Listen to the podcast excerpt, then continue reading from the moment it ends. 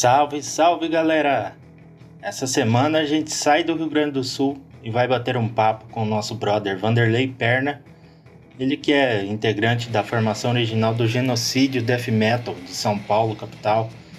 Genocídio que foi formado em 1986 como um power trio e logo em seguida, em 1987, lançaram seu primeiro trabalho, que é a demo Fall of Heaven. Ainda com a mesma formação, em 1990, lançaram o primeiro full álbum da banda com o título Depression. Mas, como várias bandas do cenário nacional que já têm anos de estrada, houve as mudanças de formação e no decorrer dos anos, ninguém melhor que o Vanderlei Perna para nos falar como vem sendo a trajetória do genocídio nesses 34 anos de estrada. Vamos aproveitar para ouvir as músicas Violent Hate e Catalepsy do álbum Depression.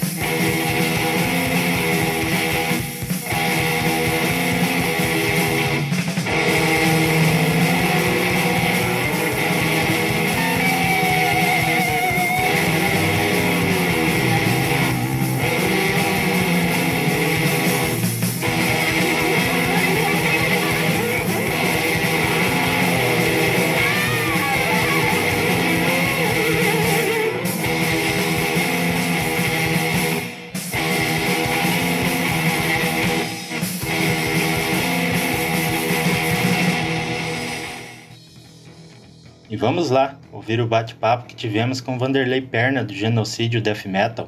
Ele que vai nos contar um pouco sobre o início, mudanças de formação e as atualidades da banda.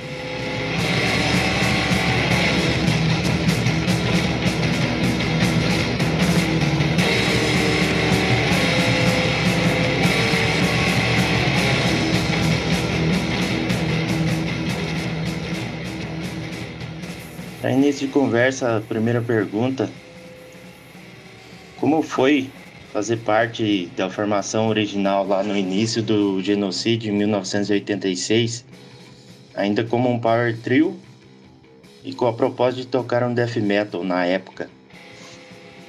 Fala Vanderlei, tudo bom, cara? Valeu pelo, pelo espaço aí, cara, poder falar um pouco aí da história da banda aí. Um alô aí pra galera que tá ouvindo aí.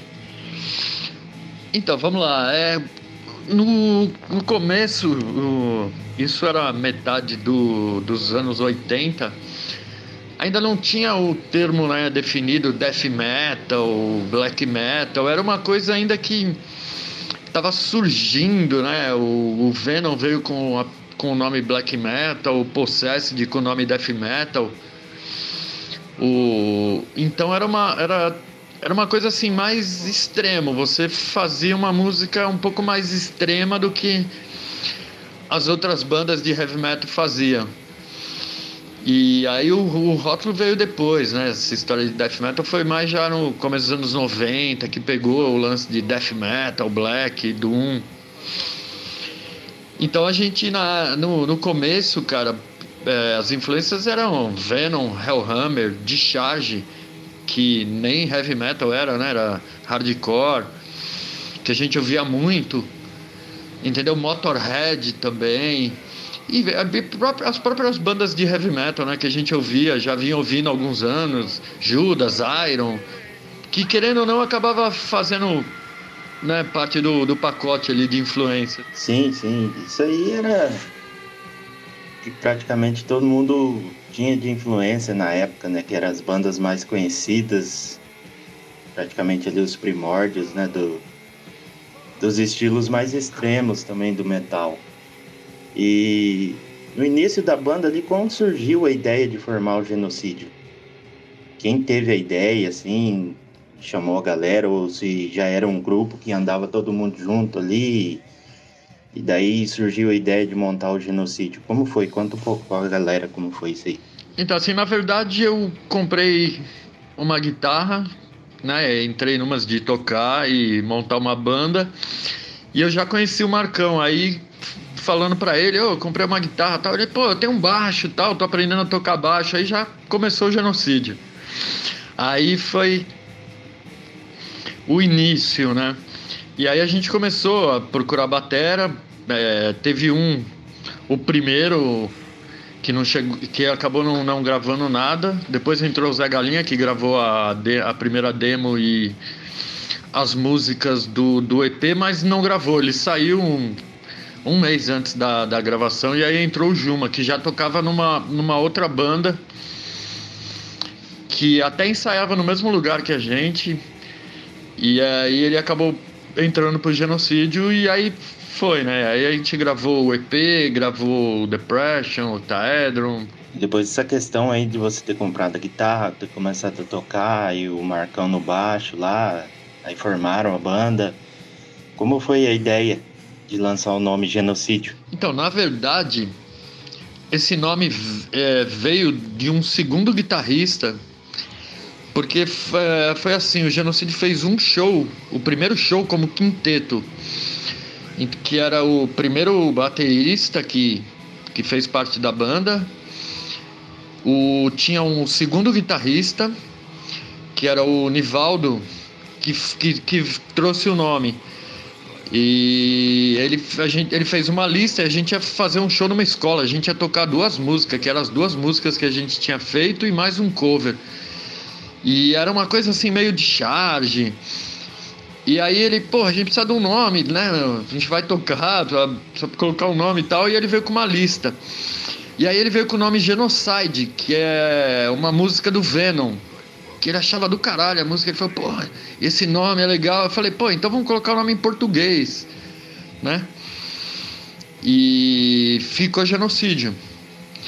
E aí acabou que essa formação foi só esse show. Aí depois do show, cada um foi para um lado. Esse guitarrista acabou indo tocar numa banda punk daqui de São Paulo, que até depois. É, inclusive era o Thunderbird, que era da MTV, tocava nessa banda punk também, junto com esse outro guitarrista. Então foi, foi dali, foi da, de uma lista de vários nomes e acabou ficando o genocídio. Massa, massa. Ô Vanderlei, em 87, o genocídio lançou os primeiros materiais, né? Como foi naquele ano lançar o Fall of Heaven, Live em Bebedouro e o Live São José dos Campos, tudo em um ano só. Como foi isso para vocês e para aquela época, como foi a repercussão de conseguir fazer esses três lançamentos em um ano só? Então, na verdade, é... Of Heaven era demo, né? Que tinha quatro músicas. E esses dois lives, é, toda vez que a gente ia tocar, a gente levava uma fita cassete virgem. Porque a gente sabia que o cara da mesa de som sempre tinha um gravador ali. Então a gente gravava os shows e, e passava pra galera, né? Puto, o Juma desenhava uma capinha lá, porque ele que manjava de desenho e tal, a gente montava uma capinha, tirava xerox ia distribuindo pra galera, entendeu? Gravava a demo e mais os ao vivo. Que era uma forma de divulgar a música, né, cara? Porque era difícil você conseguir ir para um estúdio gravar. Hoje, puta, o, cara pluga o, a guitarra na, no computador e faz a demo. Pluga o baixo, microfone, usa a bateria eletrônica e faz uma demo. Naquele tempo não, era difícil, cara, era muito caro. Então você tinha que improvisar, cara. Você fazia demo em casa com um gravador de um canal, dois canal, dois canais, né? E, e usava as gravações ao vivo. Que era, era importante, né? Você ter um material para divulgar naquela época. Sim, com certeza era importante. E tem muita coisa que foi gravada assim na época, né? Por várias e várias bandas. E queira ou não, esses materiais acabou ficando uma raridade nessas tapes gravadas assim. Às vezes não era nem tudo de um mesmo show, né? E era vários shows gravados, fazia uma seleção da música. E assim ia. Esse live em Bebedouro, quando você tocou aqui com Genocídio em 2018 no Open the Road Festival, que eu tava trabalhando lá, eu até comentei com você, né, que era uma raridade e tal, e que eu tinha o live bebedouro, a tape. E a questão da capa, né, eu sempre achei interessante como que foi, né? Eu sabia que era desenhado, mas não sabia como era a produção, né? E aí você falou que era tudo de Xerox. Isso que era muito interessante da época, né? Essa versatilidade de, e a criatividade para fazer esses lançamentos. E dando sequência aqui, em 90 o Genocídio lançou o primeiro álbum Depression, ainda aí eu acho que como Power Trio, né? E em 93, se não me engano, no lançamento do Octydron, teve a entrada do Murilo Leite, né? Como foi a entrada dele na banda e como foram as mudanças de formação aí no decorrer dos anos após isso? Então, na verdade, depois que saiu o Depression, a gente começou a perceber que ao vivo faltava uma segunda guitarra, principalmente na hora de solo. Perdia, perdeu o peso, né? Não, não tinha aquele peso que tinha no disco. Porque no disco você gravava duas, três, até quatro guitarras. Então surgiu a ideia de um segundo guitarrista. E como o Murilo já conhecia as músicas, porque a gente já era amigo, ele tinha uma banda também, a gente até ensaiou no mesmo estúdio na, na época. Então foi, foi uma transição fácil. E aí depois aí a mudança de formação é normal, né, cara? No Póstumos ele acabou assumindo os vocais, porque o Marcão saiu. E aí entrou um baixista, né? E, mas a gente se manteve em quarteto. E aí depois é, o Murilo e o Gilma saíram e o baixista também. Aí o, o Marcão voltou, aí entrou outros, outro guitarrista e outro batera. E aí teve mais umas duas ou três formações depois disso. Uh, o Perna, e a questão de você ter deixado a guitarra, mudado pro baixo lá? Quando foi isso e como que aconteceu? Qual foi o porquê assim, de você ter feito essa mudança aí na formação? Inclusive essa parte de sair da guitarra da banda e ir pro baixo. E no processo de composição você faz parte assim da de gravação ou composição mesmo, somente das partes de guitarra e baixo ou só do baixo? Como que tá isso aí? Então, na verdade, isso já foi em 2005. Porque eu sofri um, um acidente e acabei perdendo metade do polegar direito.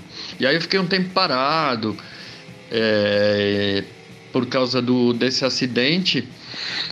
E quando a gente resolveu voltar, eu sempre curti baixo, inclusive muitas músicas do, do Póstumos, do Octaedron, é, são as linhas de baixo fui eu que criei. Que eu sempre curti baixo. E aí nessa de vamos voltar, vamos voltar, puta, vou voltar como baixista. Porque eu já não conseguia dar é, usar a palheta tão rápido como antigamente para tocar guitarra. E acabei, me acostumei no baixo tranquilo, entendeu? E foi rolando, já gravamos é, três discos já e agora eu só cuido da parte de, de baixo mesmo. Só eu gravo só as linhas de baixo. Mas dou opinião em riff de guitarra, não, não tem jeito, né? A gente dá opinião em tudo, até na bateria e tudo. E tudo que, que puder a gente tá dando opinião. é, isso aí acaba fazendo parte do dia a dia de uma banda mesmo, não tem jeito, né? E Ô Perna, recentemente aí, após os lançamentos dos tributos ao Motorhead e ACDC, como foi? Como surgiu aí mais um convite para outro tributo agora, tributo ao Slayer, né? Como foi aí que surgiu esse convite? Então, o primeiro convite foi do Motorhead, aí depois foi do Black Sabbath, depois o ACDC e agora o Slayer, né? Que é a mesma gravadora e que, que tá lançando esses tributos, né? Cara, é, é, é uma sensação assim, pô, muito legal, cara, você poder fazer uma versão de uma coisa que você ouviu mano, desde moleque, cara. Então é, é uma coisa bem legal, cara, poder participar disso aí, cara. É gratificante e além de ser uma honra, né, cara? Sim, sim, com certeza. E Black Sabbath vocês fizeram também. Esse eu não, não tinha o conhecimento. Quando foi lançado esse Black Sabbath e convite e quem faz a articulação aí da parte da gravadora? Qual a gravadora? Quem faz a articulação aí dos convites e da produção desses tributos que vocês fizeram parte? Então, na verdade, é um selo pequeno, né? E é e o cara mesmo, o dono do selo, ele mora na Inglaterra e ele que contacta as bandas, ele faz todo o trâmite.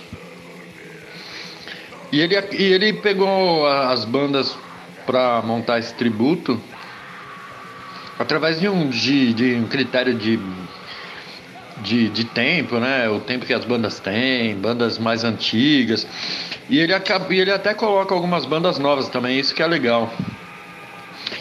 O Black Sabbath foi o segundo a sair, cara. Foi há dois anos atrás, eu acho. E o questão do novo álbum, Perna?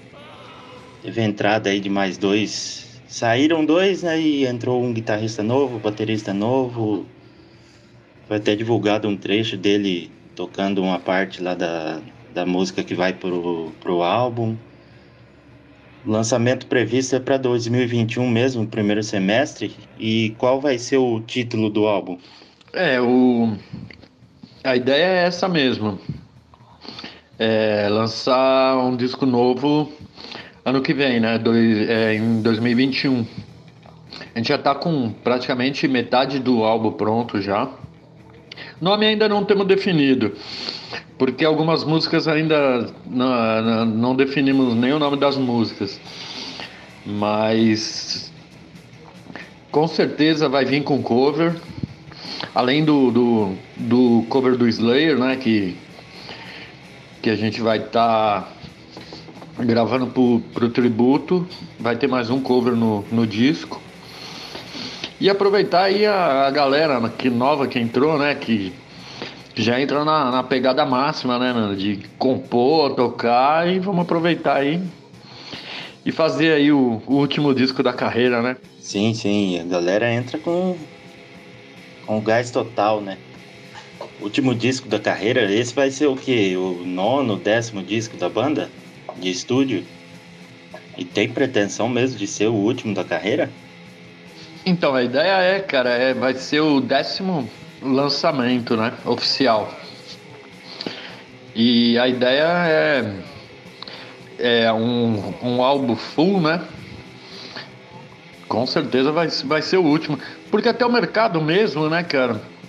Acredito que daqui 3, 4 anos o, o que vai ser importante é a banda ter música no, no YouTube, Entendeu? Então você faz uma música agora, outra depois, é o que vai acontecer. Não, não vai ter mais aquele lance do, da banda entrar no estúdio, gravar 15 músicas. Eu acho que vai ser bem difícil isso. É, realmente essa questão de full álbum, lançar o material físico vai ficar mais complicado mesmo, né? Com o passar do tempo aí.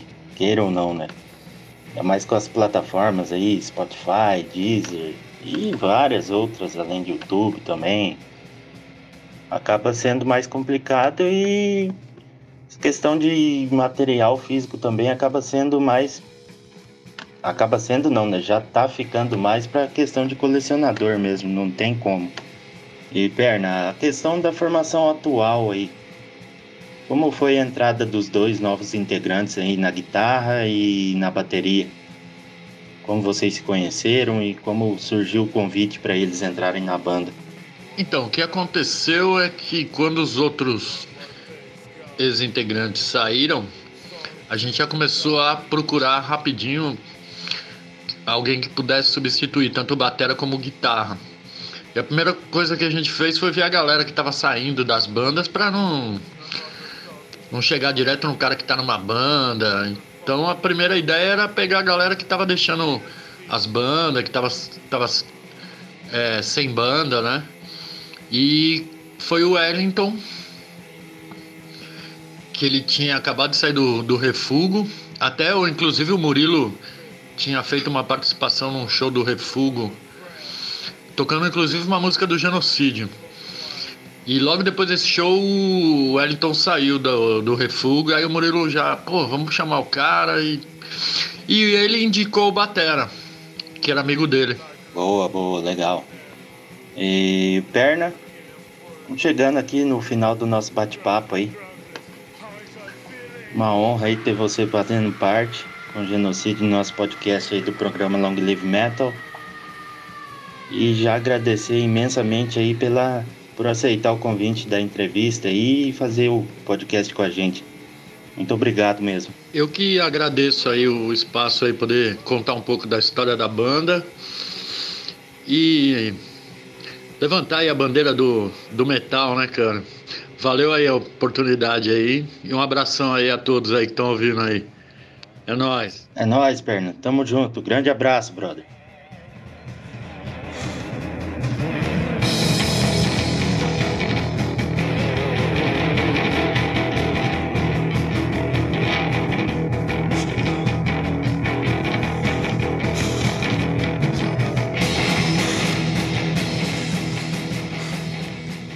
Isso aí, galera.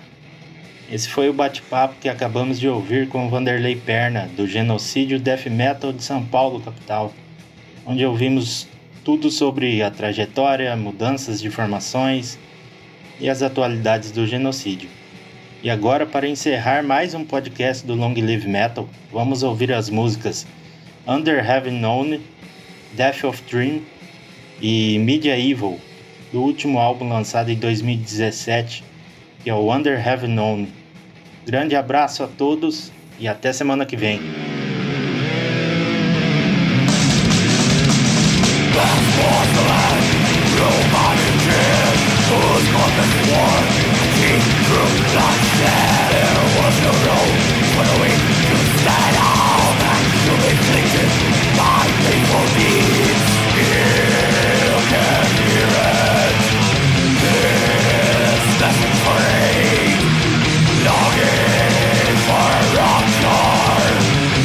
Will you let God go?